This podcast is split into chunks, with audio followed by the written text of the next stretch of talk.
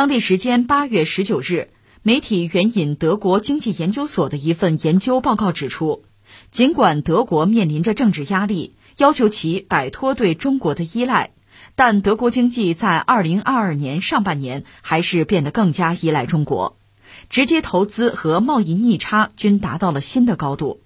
德国经济研究所在其研究报告中表示。德国对中国的出口增长显著放缓，并援引经济学家的观点指出，中国市场开始出现更多的本地生产化趋势。这份研究报告发布于今年六月。该报告的作者尤尔根·马特斯表示，德国经济对中国的依赖要比中国经济对德国的依赖要大得多。无论是这份研究报告，还是近来德国总理的表态。均呼吁德国企业减少或不要过于对中国依赖。不过，另一家德国智库近期的研究结果则显示，如果欧盟和德国与中国在贸易方面脱钩，德国将遭受相当于英国脱欧时的德国六倍的损失。哎，这个新闻谈到了德国啊，德国这今天我们聊一聊啊，德国对很多中国的网友来说呢，是一个很值得关注的国家。你看，从历史上讲。那这个国家诞生其实比较晚，那个神圣罗马帝国咱们就不说了啊，既不神圣也不罗马也不是帝国啊，那就不说了。那么，一八七零到七一年，普鲁士通过三次王朝战争，最后完成对德意志的统一，这是真正的德国出现。他又搭上了这个工业革命这班车，就第二次工业革命这个车啊，很快成为全球最著名的工业强国。甚至在当年，你看大清国那谁啊，李鸿章对克虏伯大炮他就情有独钟，他喜欢，他觉得可靠。就德国的工业产品啊，比英国都可靠。你看北洋水师最著名的、最大的两条战舰就是定远、镇远，那是德国的富尔康船厂造的。英国人要价太高，所以中国人转而向德国人订货。而这两条船总的来说，在战争之中的表现也对得起我们掏的银子。那么在抗战之前呢，像法肯豪森这帮人算是这个德军顾问团，对当时的就民国的这个政府军不是德谢师一说吗？这个提升战斗力啊，用德式装备啊，甚至搞这个永久性的攻势，准备对日作战，这也起了一定的作用。更不用说拉贝了。当然，我们知道希特勒一九三三年上台主政德国，三九年闪击波兰，二战在欧洲爆发，到一九四五年他自杀，所谓第三帝国灰飞烟灭。那段历史也给我们留下很深刻的印象。总而言之，德国这个国家呢，就是很容易让中国的年轻人关注啊，感兴趣研究。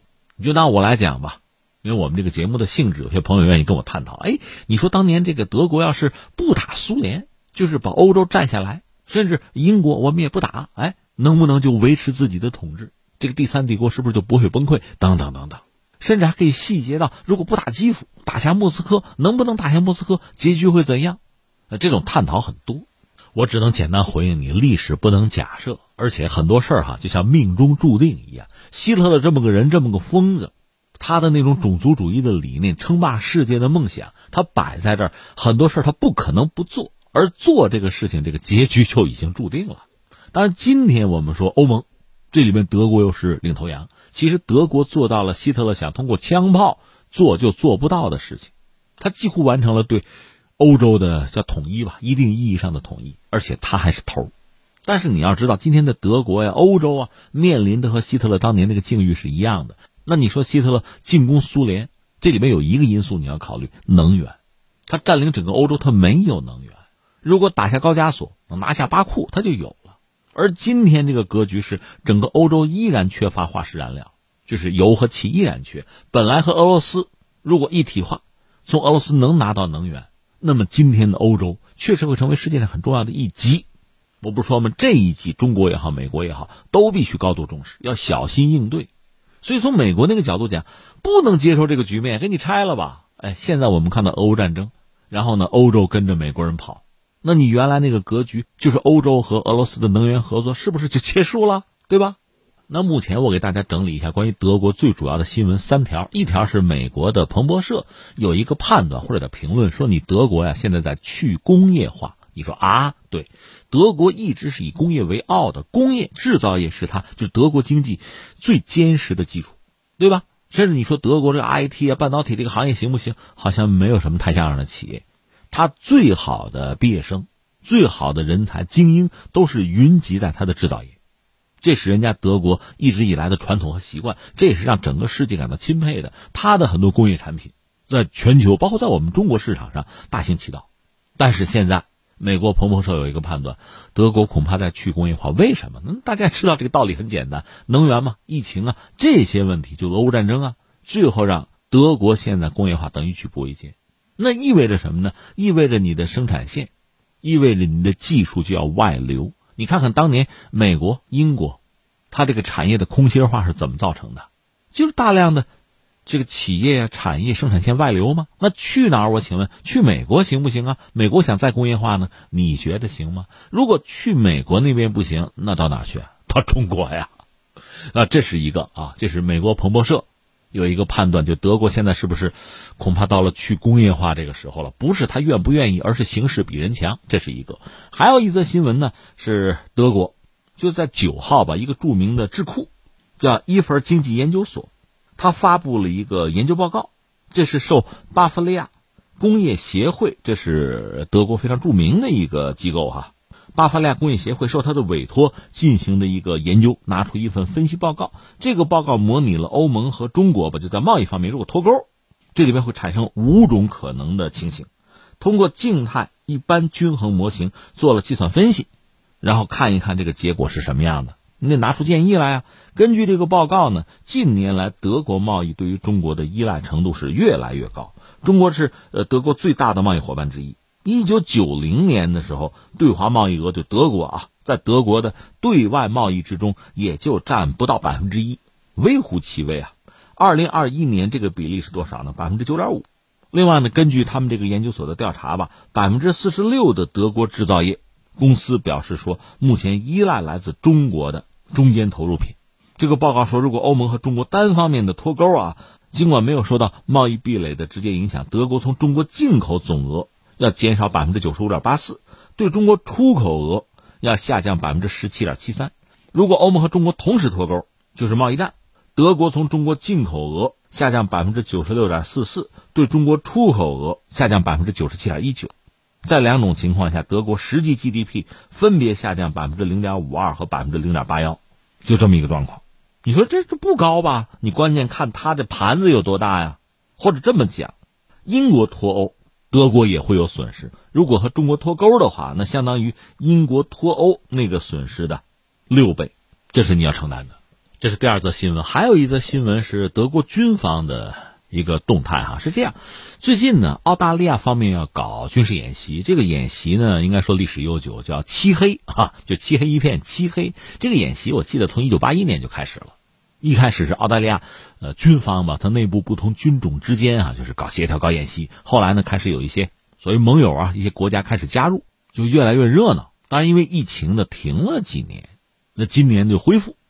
它是两年一次，两年一次啊。这次就是热闹嘛，凑了十几个国家，十七个国家吧，就是全球各大洲都有，然后得有一百来架飞机，有两千多人，在澳大利亚搞这个军演。这里面最值得关注就是德国人了。德国人一共派了十几架飞机，你说有那么多吗？不是听说五六架吗？是这样，他派了六架台风式战斗机，而且这个飞机它是单座飞机啊，这是战斗机。为了这几个人，这几架飞机能够安全的抵达就作战区域吧、演习区域吧，他还得好多人啊，得陪着呀，地勤啊、维护啊，得有二百来人。所以十几架飞机，其中有六架是阵风式战斗机，这是德国目前最好的飞机了。德国其实现在海空军总的来说，你不能说质量差，但是数量其实很有限。它空军最好的飞机呢，一个是台风。话说这是当年欧洲想联合搞一款飞机，最后呢，英国和法国闹得不愉快，掰了。法国单搞，搞出来一个叫阵风。其他的呢，英国、德国、西班牙什么凑一块搞了一个叫台风，这号称叫欧洲双风。这个飞机呢是双发飞机，但它算是中型机啊。总的来说和我们歼十类似吧，也是这个压抑三角翼布局啊。这个飞机是英国人来主导，呃德国买装备这个飞机。另外，德国还有稍老一点的那个狂风，那是可变后掠翼飞机，那更老。最新的消息，德国人不是重整军备，砸一千亿，就欧元啊，要买美国的 F 三五。那你只是有这个意向，你还得谈，得签约啊，然后人家生产交付还需要一个周期。所以德国现在最好的飞机就是这个台风，派了六架，那这个飞机是直接要飞过来的。你说怎么飞呀？那就跟火车一样，一站一站的飞嘛。从巴伐利亚起飞，第一站就是七个小时飞到阿布扎比。这七个小时作为飞行员呢，那大小便都不能上了。这说起来可笑，德国没有轰炸机，全球范围内真正有这个中程乃至战略轰炸机的国家不是很多。美国、俄罗斯算是有，英国曾经有，现在他的战略轰炸机部队等于也解散了。法国也曾经有，现在恐怕也谈不上了，人家主要靠潜艇了。中国有。德国根本就没有，所以它只有这种就是单座战斗机啊。那你说飞行员就受苦吧？最直接的就是大小便，那你不吃东西不大便我忍了，对吧？小便怎么办？呃，要么用尿不湿，也有用这个导管的。哎呦，那挺挺受罪啊！这是德国飞行员干的事儿，而且有一架趴窝了，就一站一站飞过来。当然还有说法说，参加演习之后呢，有传言说是不是要穿越台湾海峡或者到南海？那德国军方又说我们走民航，民航的航线。说到底呢，又想配合美国人，又不想惹中国人不高兴，那你姿势很难拿呀。而且恐怕两边人都不讨好啊。所以这几则新闻摆在这儿，你会发现这个国家它实际上陷入一种深深的结构性的矛盾之中。你说作为一个国家有自己的国家利益，那我请问你这个国家利益是什么？如果是以德国人的福祉、德国人的利益为中心，你应该知道你该怎么做，因为你毕竟不是美国的一个州。你不应该把维护美国人的利益放在首位，你不应该跟着美国人跑。你说好不是？我是以价值观为核心。那这个价值观是什么？是真正的民主自由吗？如果是真正的民主自由，每个国家每个民族有自己的自由吧，有自己选择自己生存方式和发展道路的权利吧。这个要不要被尊重啊？况且你以为的民主自由？你真的扪心自问，难道不是丛林法则，不是弱肉强食吗？你有殖民他人的自由，有欺诈他人的自由，你不允许人家有反抗的自由，有自卫的自由，有发展的自由。像美国人讲，以实力的地位出发，我们就算说这句话，你的实力的地位又在哪里？你有没有资格站出来说这句话？所以你会发现，哈，一系列的形式，哈，彼此矛盾，千疮百孔。你说你捍卫你的价值观，你的价值观本身就是矛盾的，就是说一套做一套。那你还舍弃不了挣钱，你还觉得和中国人做生意在挣钱？你到底想干嘛？你想讨美国人的欢心，你要按照美国人的节奏跳舞，你又不想惹中国人不高兴啊，还要挣中国人的钱。如果说俄罗斯毕竟在乌克兰有军事行动，你反对这种军事行动，你参与到西方对俄罗斯的制裁啊、打压之中。那么，中国保持的是一个中立的态度啊。我们多次讲过，在全世界范围大概得有二百来个国家和地区上了俄罗斯那个黑名单，就是不友好国家的名单的，不过四十多个。那么，其他的一百多个国家和地区是保持中立的。你要对中立的态度有意见，对中国的态度有意见，那么全世界的绝大多数国家和地区，你都应该是有意见，都应该是反感的，都应该是打压的。你非揪着中国不放，这没有道理嘛？况且，如果论从俄罗斯进口油气，印度很活跃呀，也没有见你把飞机派到印太去啊。所以说到底，随着美国人的指挥棒在起舞，可美国人又做了一些什么？美国的政客窜访台湾，那等于向台独势力传递了错误的信号。